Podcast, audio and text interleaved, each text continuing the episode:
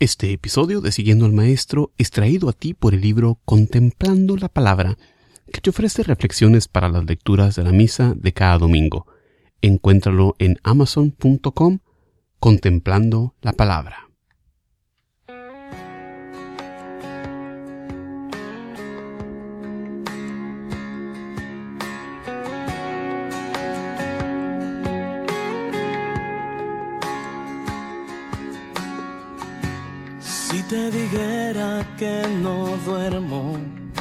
Pensando en ti y que cuando duermo hasta en mis sueños estás allí, que tu presencia es emergencia porque el aire que respiro no me da para vivir.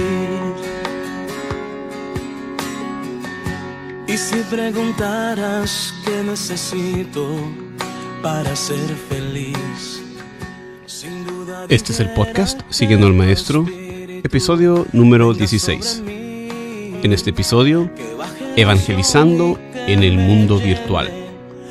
Estás escuchando también la música de John Carlo con la canción Baja la unción. Disfrútalo. Baja, baja, baja baja la unción. Fluye, fluye, fluye, una vez más en mi corazón. Cuando estoy contigo, nada puede faltar. De tu presencia no me quiero alejar.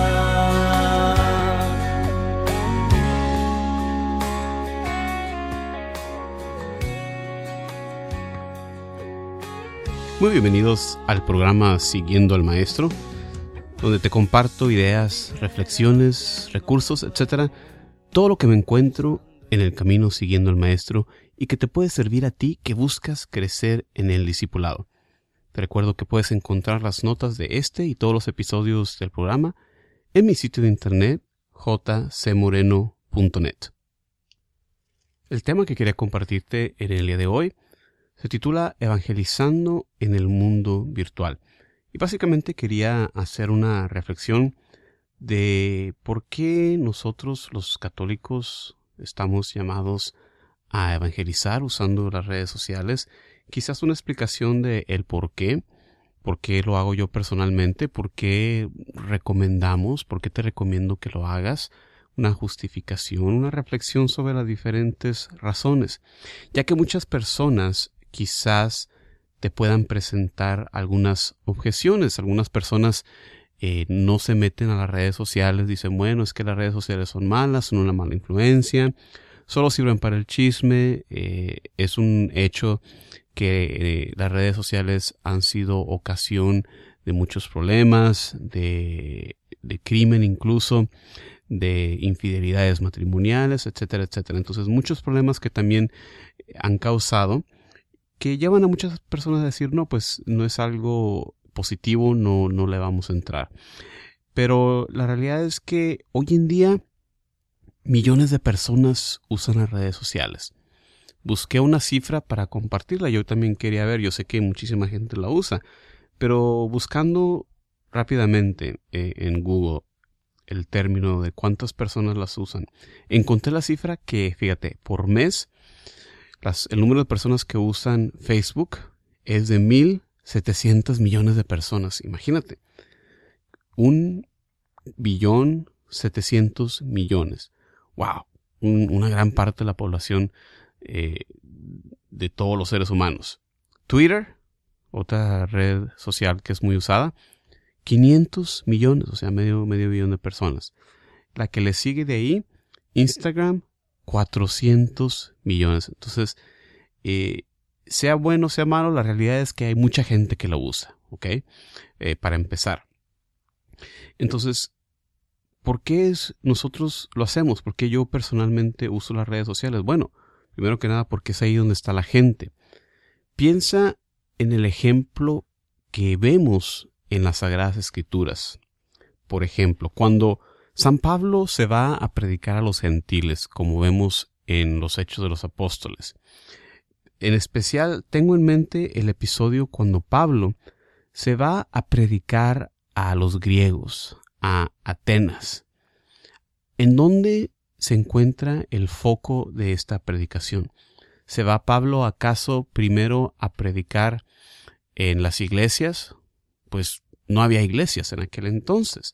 De hecho, él va a fundar primero con esta predicación querigmática, esta predicación inicial que es, es la predicación que entra en el corazón y que entonces hace que el corazón se convierta hacia Dios.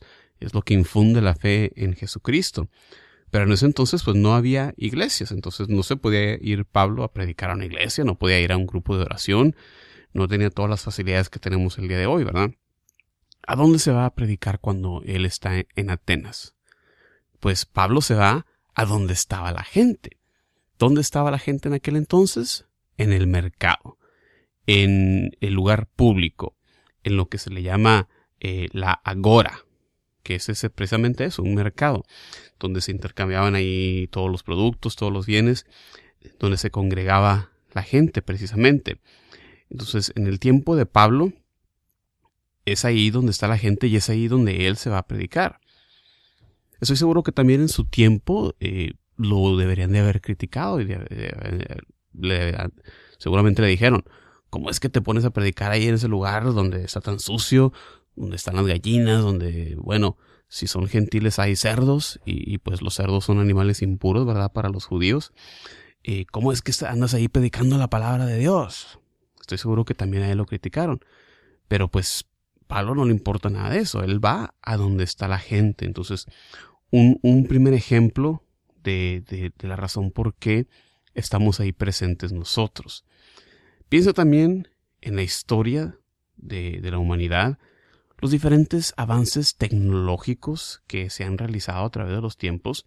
Por ejemplo, cuando se inventa la, la imprenta movible, ya había imprentas antes, pero con la imprenta de, de, Gutenberg, con los caracteres, con las letras movibles, pues se hace mucho más fácil el imprimir libros y distribuirlos.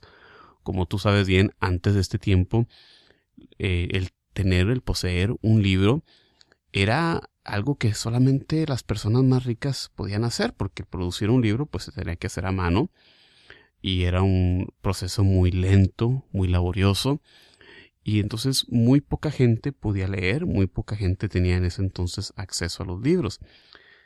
Pero con la invención de la imprenta entonces se vuelve mucho más fácil el acceso a los libros y podemos ver que uno de los primeros libros, si no es que el primerísimo que se imprime es la Biblia. Gutenberg, los creadores de esta tecnología, de la imprenta movible, ellos sabían el potencial de esta nueva tecnología para mover la comunicación más rápido, para esparcir información, conocimiento, en este caso, pues esparcir la palabra de Dios a mucha más gente, mucho más rápido de lo que antes había sido posible. Claro que después pasa el tiempo y así como se imprime la Biblia en esta imprenta, bueno, se imprimen otro tipo de libros, incluso libros que son nocivos, ¿verdad?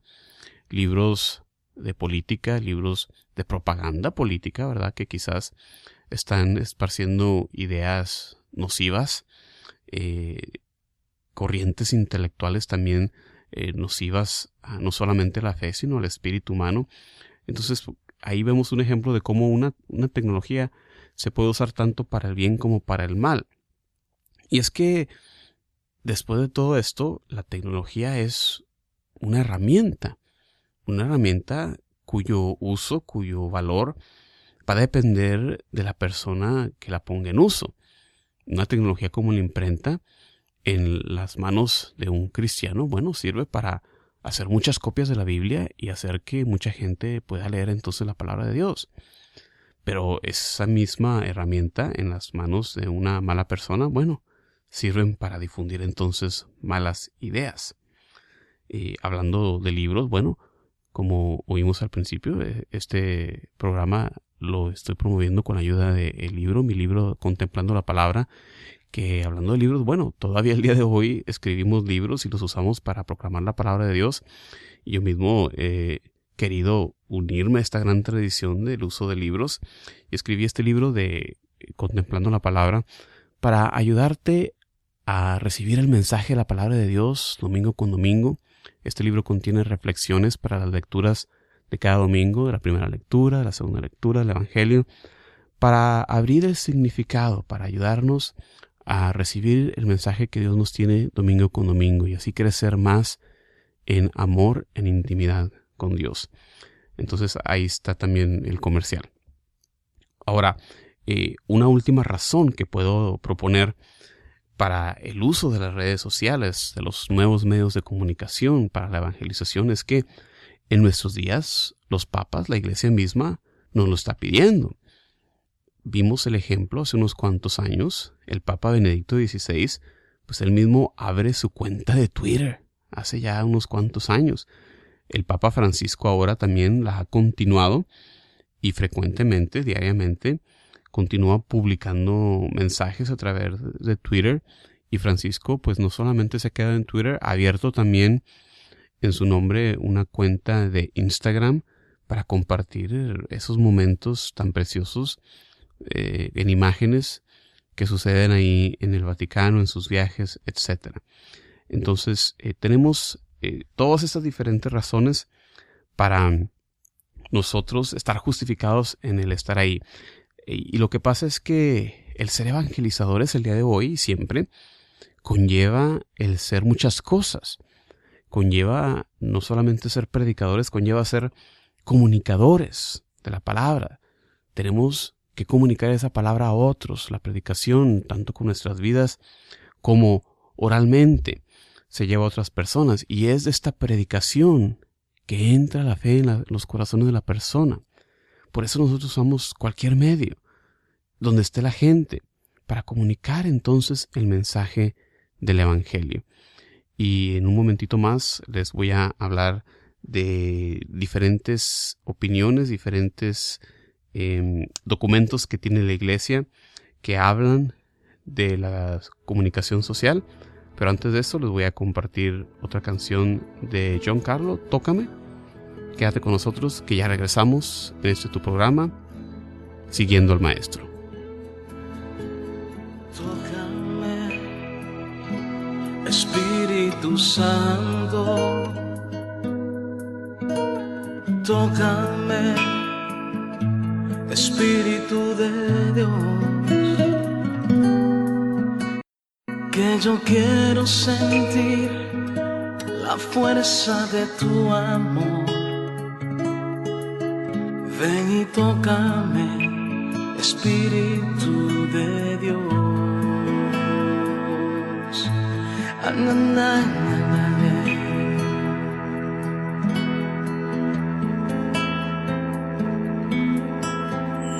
Tócame, Espíritu Santo. Tócame,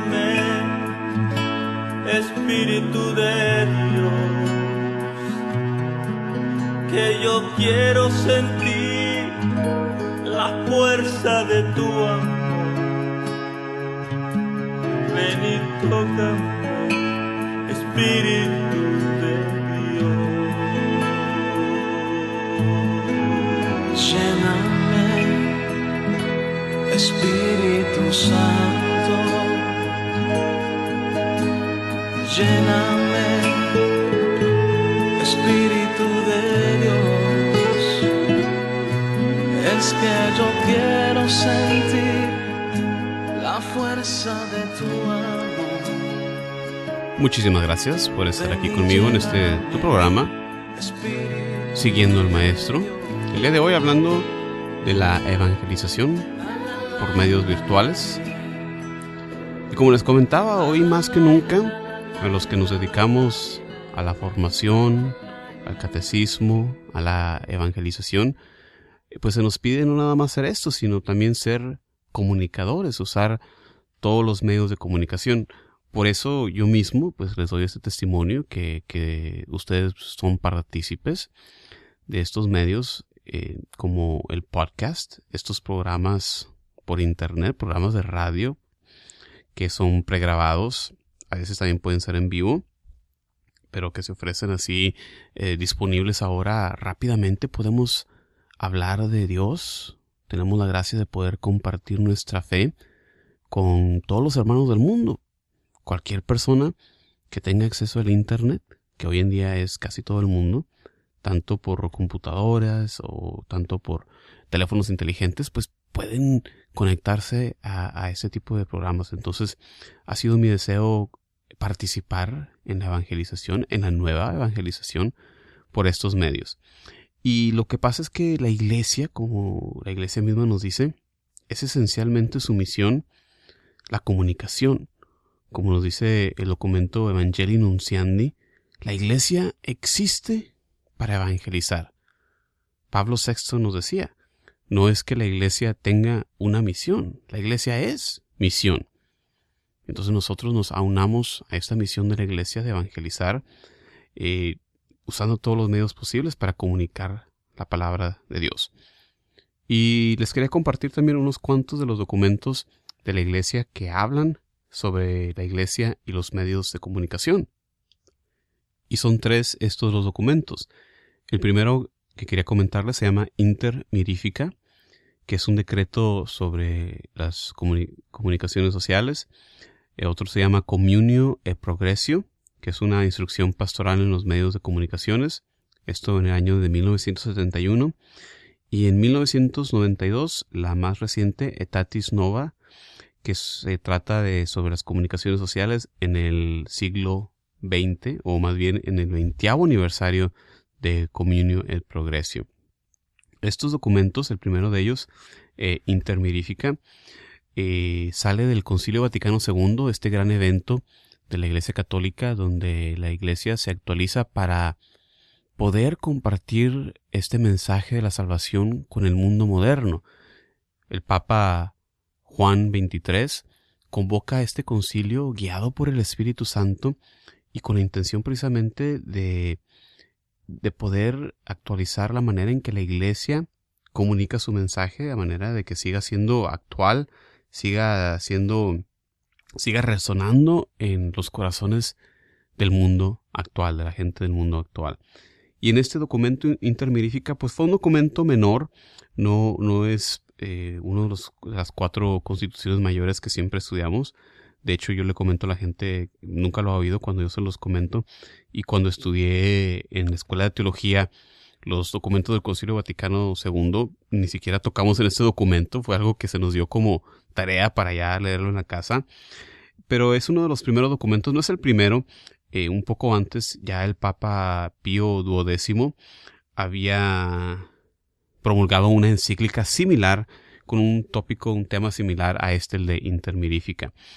Y, básicamente eh, este documento lo que busca pues es, una introducción y nos ofrece pues algunos puntos de entrada a la reflexión pastoral, a la reflexión moral de la voz de la fe que debe tener en la cultura. Es un principio de ese diálogo para eh, la iglesia el tono de este documento intermirífica, eh, pues un, entusiasmo un poco templado. Y ya desde ese entonces la iglesia urgiendo a la gente, promoviendo el uso de, de los medios de comunicación. En aquel entonces obviamente no existía el Internet, Así que cuando la iglesia habla de los medios de comunicación en, aquel entonces, lo que pensaba era cosas como la radio, la televisión, que era algo eh, que estaba creciendo bastante en los años 60, obviamente. Eh, los eh, periódicos, revistas, todo eso era lo que tenía en mente, ¿verdad? Pero los principios aplican. En aquel entonces también no fue tan bien recibida, fue un poco criticada ese documento porque no ofreció una guía completa, ¿verdad? Pero pues era de entenderse, es una de las primeras veces en que la iglesia eh, está reflexionando en el papel de la iglesia, la voz que debemos de tener las personas de fe en los medios de comunicación, en la cultura. Entonces, bueno, se, entiende un poco, ¿no? Que, que, no hubiera sido un documento completo. Eh, Intermirifica, búscalo por internet. Te voy a dejar un enlace también en las notas de este programa, jcmoreno.net. Eh, el segundo que te comentaba, Communio et Progresio. Eh, después de que salió Intermirífica en el año de 1963, todo el mundo sabía que la iglesia podía decir más acerca de, este tema. Y entonces la iglesia continuó la reflexión, estableció una, un departamento, eh, una comisión pontífica sobre la comunicación social, la estableció en 1964, inmediatamente después de, ese primer documento. Y, entonces eh, se realiza, se sigue la conversación, se sigue la reflexión en el, en el tema de la comunicación de las redes sociales, eh, hablando de tres cosas, la teología, ¿verdad? La relación con, con Dios, con la cultura, con la práctica de la iglesia. Y este otro documento sí fue mucho mejor recibido, sí está mucho más completo, Comunio de Progreso. Sigue teniendo cosas que ofrecernos el día de hoy. Te recomiendo que lo leas. Si tienes alguna pregunta, si tienes alguna duda, eh, estos programas te los ofrezco como una introducción a estos temas. Em, pero hay mucho más que, que, podemos hablar. Eh, los papas también, después de este tiempo, establecieron días mundiales de la comunicación, donde continúan esta conversación, continúan estos eh, proyectos de seguir impulsando a que los católicos, sobre todo los católicos laicos, se sigan expresando, sigan expresando su voz. La, la fe debe tener su lugar en la vida pública y por eso nosotros respondemos ese llamado eh, poblando las redes sociales con el mensaje de salvación de Jesucristo, que no nada más sean para el chisme, que no nada más sean para las recetas de cocina y para otras cosas, bueno, que, mucha gente también les gusta. No hay nada de malo en, el deporte, en el que se comuniquen ciertas cosas, como les digo, la receta de cocina. Pero también se puede usar para el beneficio, para el avance del reino de Dios. En términos generales, lo que la iglesia nos recomienda, como les digo, es el, meternos, ¿no? El estar ahí presentes, pero también lo hace con unas cuantas precauciones, ¿verdad? De, de tener ese cuidado y, precauciones que te puedo compartir también en un punto eh, práctico, sobre todo si tú estás envuelto en un ministerio eh, parroquial, en un grupo parroquial. Bueno, si le vas a entrar a esto de las redes sociales, primero que nada, pues infórmaselo, comunícatelo a, tu párroco, ¿no? De que estén en contacto, de que sepan ellos, de que no nada más vas y estableces una página de Facebook. No, bueno, hay que estar en contacto siempre con las autoridades eclesiales de vidas. Así que si tú estás en un grupo de oración, un grupo eh, carismático o algún grupo de formación, de apologética, bueno, lo primero es eso, estar siempre en contacto con, con el párroco de, de, con la autorización de vida. De repente en donde tú vives, eh, muchas veces hay también entrenamientos. Nosotros aquí en la Arquidiócesis de Galveston, Houston, tenemos incluso un documento, un manual, donde se te dan todos los puntos a seguir, las pautas, las recomendaciones, y de las cuales pues yo estoy extrayendo unas cuantas para ti. Eh, buenas prácticas son que haya más de un administrador, que no sea una sola la persona que tenga el control de, de alguna red social, que sea un grupo en público, ¿verdad? Que toda la conversación es, todo lo que sucede esté en público, no sea nada más en privado. Em, también como cosa práctica, si vas a entrar en las redes sociales, bueno, eh, si vas a hacerlo para tu grupo, que, que lo hagas de una manera efectiva, que, que, pongas información regularmente, si no, pues qué triste se ve, ¿verdad? Em, también ten cuidado de la confidencialidad de las personas envueltas, ¿verdad? No divulgar información confidencial y son las cosas que puedes entonces tener en mente si le vas a entrar a redes sociales. Eh, mi punto es que la, la, iglesia nos invita a expresar nuestra voz en la vida pública y una de esas maneras es a través de las redes sociales que nosotros las usamos pues para el bien, para comunicar el Evangelio, para expresar nuestra fe, para invitar a otros Muchas personas no van a misa, no van a la iglesia, no se acercan a ninguna función de la iglesia, entonces pues hay que encontrarlos en donde ellos y ellas están y como ya les expliqué pues millones de ellos es a través de las redes sociales. Entonces muchísimas gracias por estar aquí conmigo durante estas reflexiones en este su programa Siguiendo al Maestro. Te recuerdo que este programa es traído a ti por el libro Contemplando la Palabra, que lo puedes encontrar en Amazon, amazon.com. Simplemente busca Contemplando la Palabra. Eh, adquiérelo y ayúdanos a apoyar este ministerio. Que producimos podcasts, reflexiones eh, y, y, diferentes otras cosas para la nueva evangelización. Como siempre, muchísimas gracias por seguirnos aquí. Se despide de ustedes su servidor, Juan Carlos Moreno, desde Houston, Texas. Deseándoles, como siempre, paz y bien para ustedes siempre. Hasta la próxima. Y tiemblan a su voz, y tiemblan a su voz. Cuán grande es mi Dios, cántalo, cuán grande es mi Dios.